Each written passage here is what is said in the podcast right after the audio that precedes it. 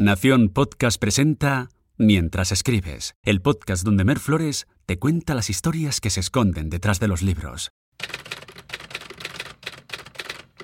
Desde que era una preadolescente he sido una coleccionista de citas de cine. Me llevaba pequeñas libretas al cine y da igual si esa película prometía ser un clásico o era un mero blockbuster. Apuntaba frases que me impactaban y luego las utilizaba a la mínima ocasión. Me pasó igual con la literatura. Como me fascinaba leer, hice exactamente lo mismo que con el cine. Compré una libreta pequeña y me dedicaba a apuntar frases entresacadas de los libros que leía, reflexiones propias, análisis personales de cómo un escritor había usado un recurso y sobre todo anotaba datos random de mis escritores favoritos que me iba encontrando en introducciones de libros, notas a pie de página y manuales. También fotocopiaba fotos curiosas y las pegaba en esas libretas. Supongo que en esa costumbre de coleccionar historias literarias está el origen de este podcast. Sigo coleccionando historias, solo que ahora lo hago en digital y no en papel. Conservo muchas de esas libretas guardadas en cajas. No las he consultado en años, pero sin embargo recuerdo el color de la tinta con la que apunté cada anécdota. Y es que escribir es mi forma de aprender. El caso es que muy pronto, acumulando fotografías, me di cuenta de que había patrones entre escritores.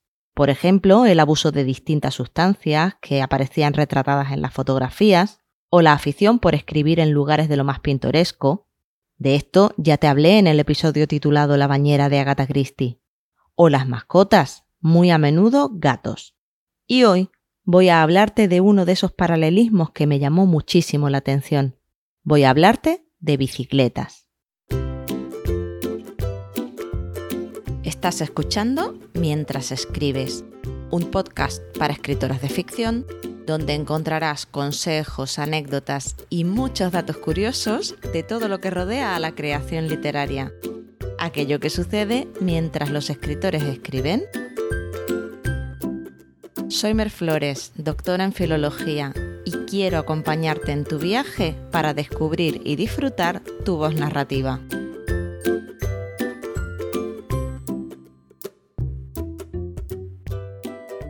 La historia de las bicicletas es bastante interesante.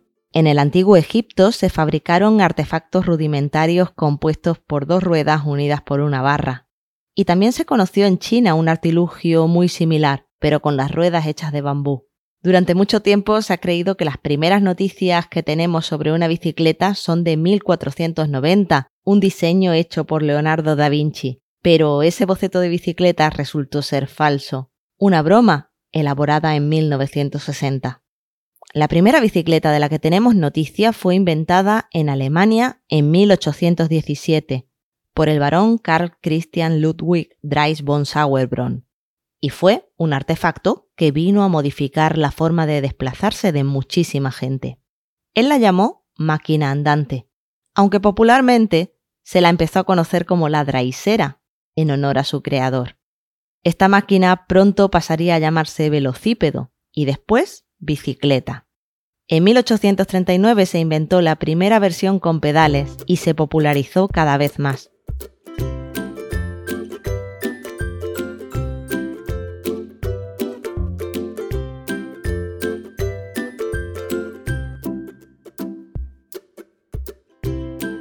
Para Alfred Jarry, el dramaturgo y poeta bohemio creador de la patafísica, la bicicleta era un símbolo de la libertad y la modernidad.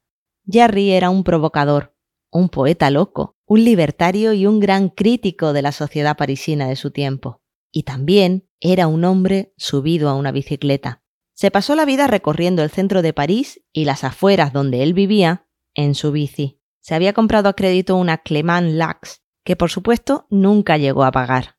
Jarry llegaba a los sitios de milagro, porque a primera hora ya estaba ebrio y sus trayectos se convertían en un ir y venir, vagando, alucinado. Conservamos un montón de fotos que se hizo con su bici y un libro, Ubu en bicicleta, cuyo enlace te dejo en las notas del episodio.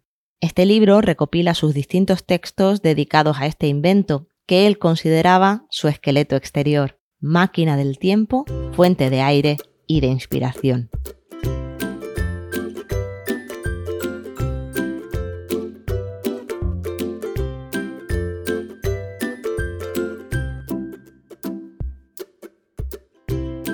Como le pasaba a Jarry, las bicicletas son y han sido siempre para muchas personas un símbolo de la libertad.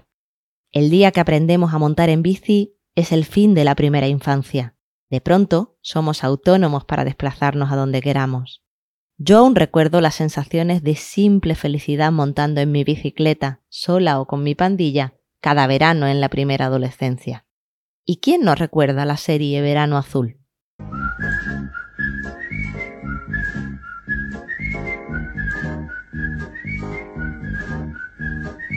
En su obra Las bicicletas son para el verano, Fernando Fernán Gómez presenta las bicicletas como símbolo, sí, de la libertad, pero de una libertad que ha llegado a ser restringida por la autoridad externa, como ya se puede leer entre líneas en el título.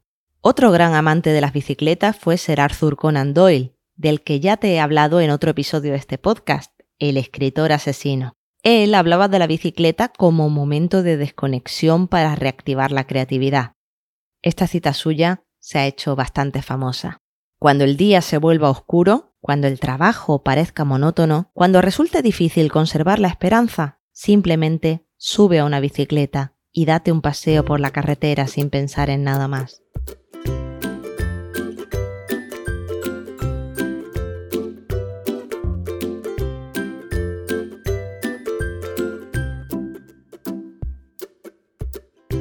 La bicicleta aparece en varias obras de Conan Doyle, especialmente en La aventura del ciclista solitario, en que una joven acude al famoso detective Sherlock Holmes porque le preocupa que un ciclista la sigue cuando va a visitar a su madre, y sobre todo, la aventura del colegio Priory.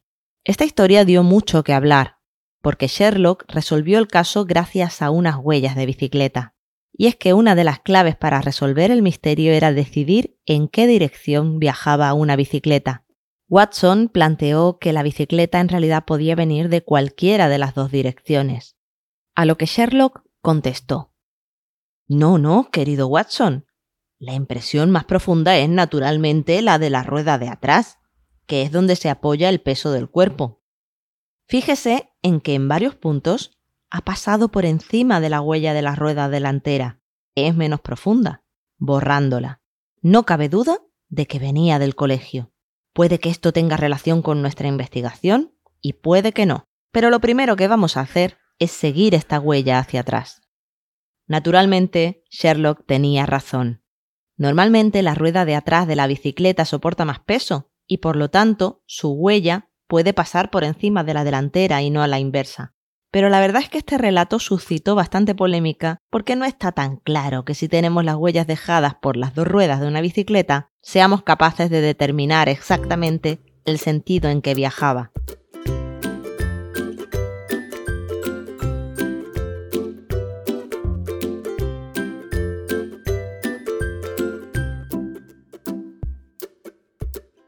También los y las poetas se han inspirado gracias a las bicicletas. Pablo Neruda escribió, Pasaron junto a mí las bicicletas, los únicos insectos de aquel minuto seco del verano, sigilosas, veloces, transparentes. Me parecieron solo movimientos del aire.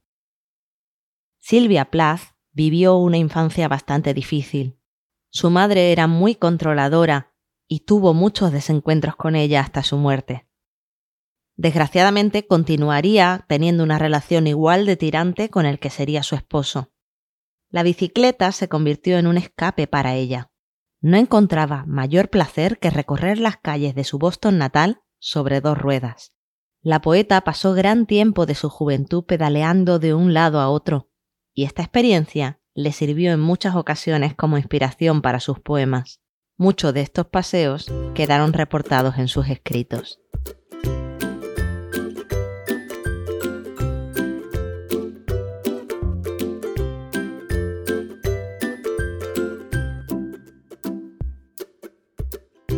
Y frente a las muchas fotografías que conservamos de Silvia Plath de adolescente con su bicicleta, a mí me llaman la atención las fotografías de otro escritor, León Tolstoy. Y es que el gran novelista León Tolstoy dio su primer paseo en bicicleta a la edad de 67 años. Su hijo Vanishka acababa de fallecer con solo 7 años de edad. Y un mes más tarde, estando todavía de duelo, la Sociedad de Amantes de los Velocípedos de Moscú le regaló una bicicleta y le enseñaron a montarla a lo largo de los senderos de su jardín.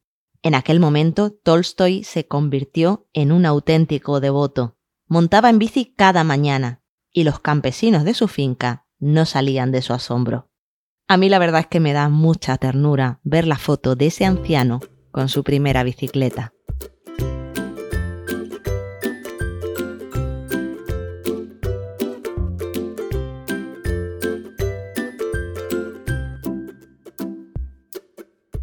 El último escritor ciclista del que quiero hablarte hoy es Miguel Delibes. Él era un gran aficionado a la bicicleta y él mismo nos lo contó en un librito titulado Mi querida bicicleta. En realidad no era un libro, sino el tercer capítulo de Mi vida al aire libre, su libro de memorias, pero ahora está editado por separado. Te dejo también el link en las notas del episodio. Delibes nos cuenta con un estilo muy ameno su relación con la bicicleta, que formó parte de su infancia y del resto de su vida. Para él, la bicicleta fue, primero, un divertimento, un deporte, y como él mismo nos dejó escrito, a partir de los 18 años, la bicicleta dejó de ser un deporte y se convirtió en un medio de locomoción.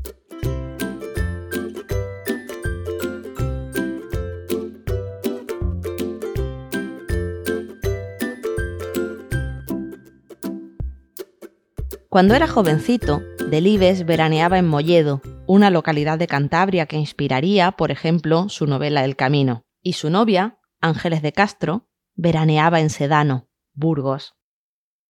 Les separaban unos 100 kilómetros, que era una distancia bastante considerable en aquella época, pero no lo suficiente como para que Delibes no intentara salvarlos. Y sí, lo hizo sobre una bici, para reunirse con el amor de su vida. Dos seres enamorados, separados y sin dinero, diría después, lo tenían muy difícil en 1941. ¿Cómo encontrarnos? El transporte, además de caro, era muy complicado. Ferrocarril y autocares, con dos o tres trasbordos en el trayecto. Los ahorros, si daban para pagar el viaje, no daban para pagar el alojamiento. ¿Qué hacer? se preguntó el escritor. Pensé en la bicicleta que no ocasionaba otro gasto más que el de mis músculos. De modo que le puse a mi novia un telegrama en el que anunciaba mi llegada en bicicleta el miércoles por la tarde. Y así lo hizo, porque recorrer 100 kilómetros en bici era la única forma de pasar unos días con su novia.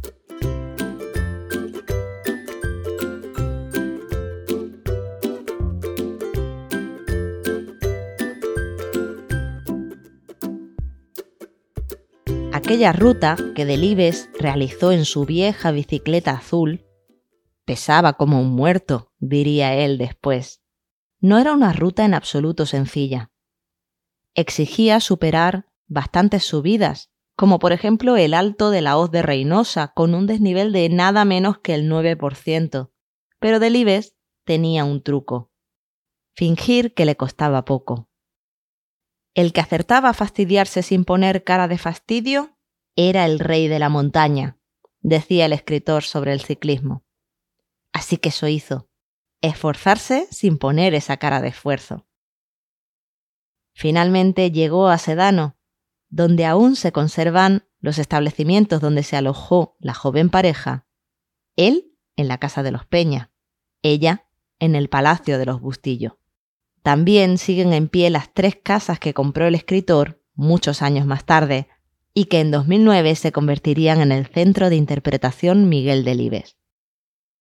Aprovecho para recomendarte un cortometraje de solo 11 minutos basado en este viaje.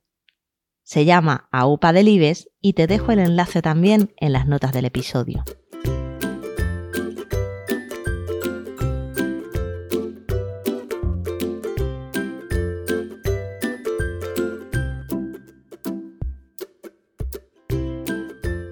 Ese mismo año, 1941, Delibes empezó a trabajar como caricaturista en el norte de Castilla, un diario en el que también sería columnista y periodista y que llegó a dirigir. En esos primeros años Delibes firmaba sus caricaturas como Max, M de Miguel, A de Ángeles y X de la incógnita del futuro, que les aguardaba. Miguel y Ángeles se casarían en 1946. Como regalo de pedida, Ángeles le dio a Miguel una máquina de escribir y él a ella una bicicleta Velox amarilla. Se llevaron las bicis a su luna de miel, que fue en Molledo, y pasaron los días paseando en bicicleta. Vivieron 28 años de matrimonio, con siete hijos en común, y más hubieran vivido si no hubiera sido por la desgraciada muerte de Ángeles por una complicación tras ser intervenida por un tumor cerebral.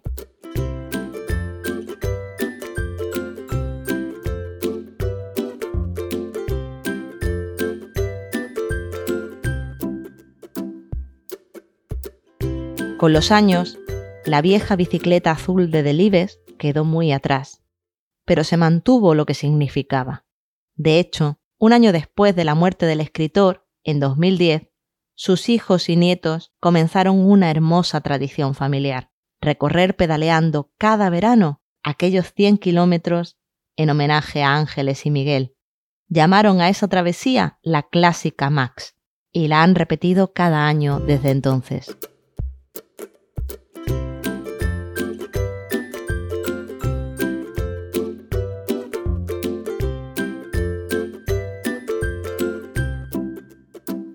En el próximo episodio hablaré de novelas para niñas. Pero antes quiero pedirte que si disfrutas mi podcast, me dejes una reseña positiva en la aplicación que utilices para escucharme, o que los recomiendes en redes sociales o a tus amigos. Eso me ayudará muchísimo a crecer y a llegar a más personas.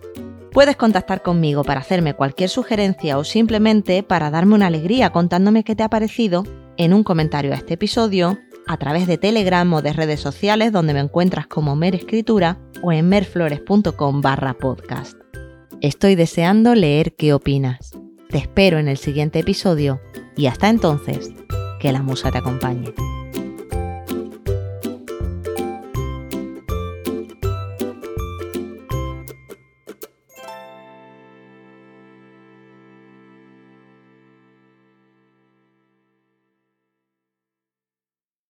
The I haven't really woken up oh, until I've had my McDonald's breakfast deal. And I know this is true because before breakfast, I put my phone in the refrigerator and couldn't find the keys that were already in my hand. Nothing gets the morning going like the first sip of an iced coffee. Get any size and any flavor for 99 cents until 11 a.m. Price and participation may vary. Ba-da-ba-ba-ba. McDonald's. I'm loving it. And we're back with breaking news. Coke Zero Sugar might be the best Coke ever. That's right, Jim. Make sure. Oh, Jim. Ooh, yes, this tastes like the best Coke ever to me. We're on the air. I need to try it first.